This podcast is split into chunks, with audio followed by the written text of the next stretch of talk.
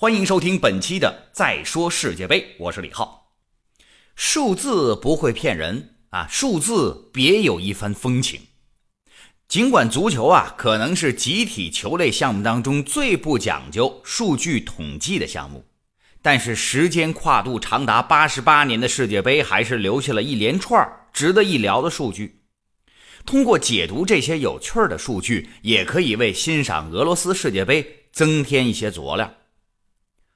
随着2018年俄罗斯世界杯揭幕战，俄罗斯5比0大胜沙特阿拉伯，世界杯决赛阶段的进球总数已经达到了2384个。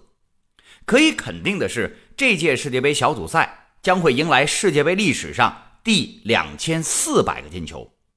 而第两千五百个进球呢，则有望出现于淘汰赛阶段。在本届世界杯之前，世界杯决赛阶段累计进球达到了两千三百七十九个，其中一九九八年法国世界杯和二零一四年的巴西世界杯单届总进球数量都达到了一百七十一个，这都是历届最高的。还有一个数字呢，也很有趣儿。俄罗斯不是人口最多的国家，却是世界上面积最大的国家。这一点也会让各个参赛球队充分的感觉到，这届世界杯十一个举办城市之间的距离啊，非常的遥远。最西部的加里宁格勒和最东部的叶卡捷琳堡之间的直线距离是两千四百八十九公里。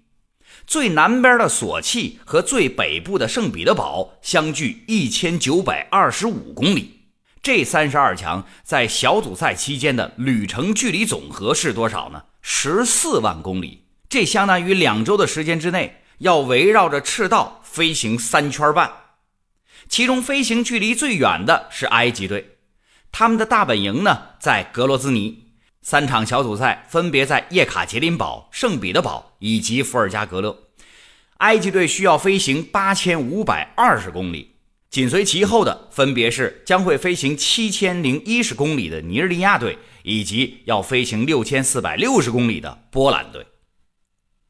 当然，这届世界杯呢，还将会注定刷新不少新的纪录，比如说三十九岁的墨西哥中卫马奎斯，他将是第五次征战世界杯。他参加世界杯的届数已经追平了国家队的前辈门将卡瓦哈尔以及德国名宿马特乌斯，再加上意大利的布冯，还有一个人是埃及的门将，名字叫做哈达里。我个人认为啊，哈达里将会在这一届的世界杯上创造一个记录。如果说哈达里能够在这一届的世界杯比赛当中出场亮相的话，他将以四十五岁半的年纪成为世界杯决赛圈最高龄的出场选手。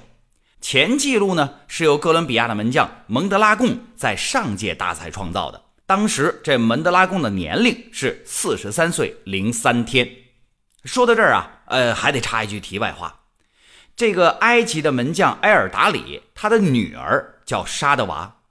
这沙德娃曾经和埃及的另外一位国脚卡拉巴有过一段恋情，而且两个人的关系啊一度非常之好。但是就在两个人热恋期间，卡拉巴却开始移情别恋，和另外一位女明星好上了。好到什么程度呢？据说都已经达到了要长相厮守、谈婚论嫁的程度了。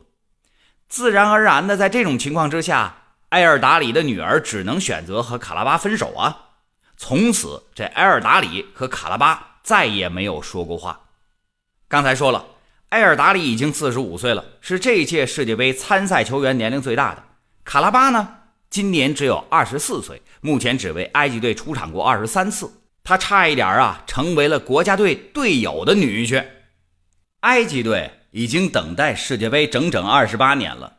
这支球队在过去的二十多年时间里边，总是能在非洲杯上取得不俗的成绩，但是，一到世界杯，一打世界杯的预选赛，总掉链子。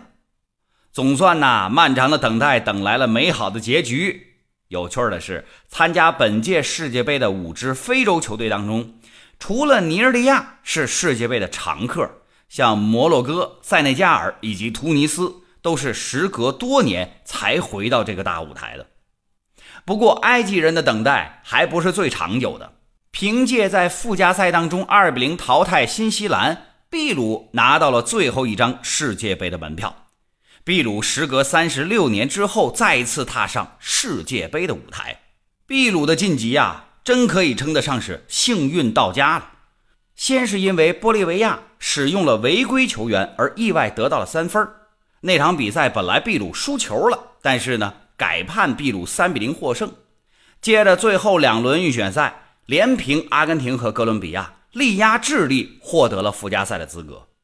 秘鲁球队的队长灵魂人物格雷罗因为药检呈阳性，错过了对新西兰的附加赛。几经上诉之后，格雷罗是直到今年的五月底才终于获得参加世界杯资格的。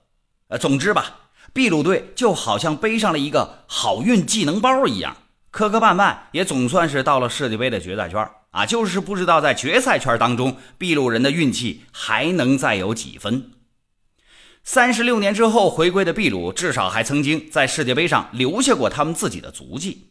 而本届世界杯有两支队伍，则是彻头彻尾的新面孔，谁呢？一个是冰岛，一个就是巴拿马。他们这两个国家都是史上第一次晋级世界杯的决赛圈。还记得两年前的法国欧洲杯吗？冰岛队的维京战吼震惊了世界。两年以后，这个一度国家破产的北欧小国又一次书写了属于自己的足球篇章，成功晋级到俄罗斯的世界杯。冰岛总共全国人口加在一块多少人呢？三十三点八万人，这也是首个人口不到百万的参赛国家。这难怪有人说，放在中国，这就相当于是一个县级足球队。成功晋级到了世界杯决赛圈啊！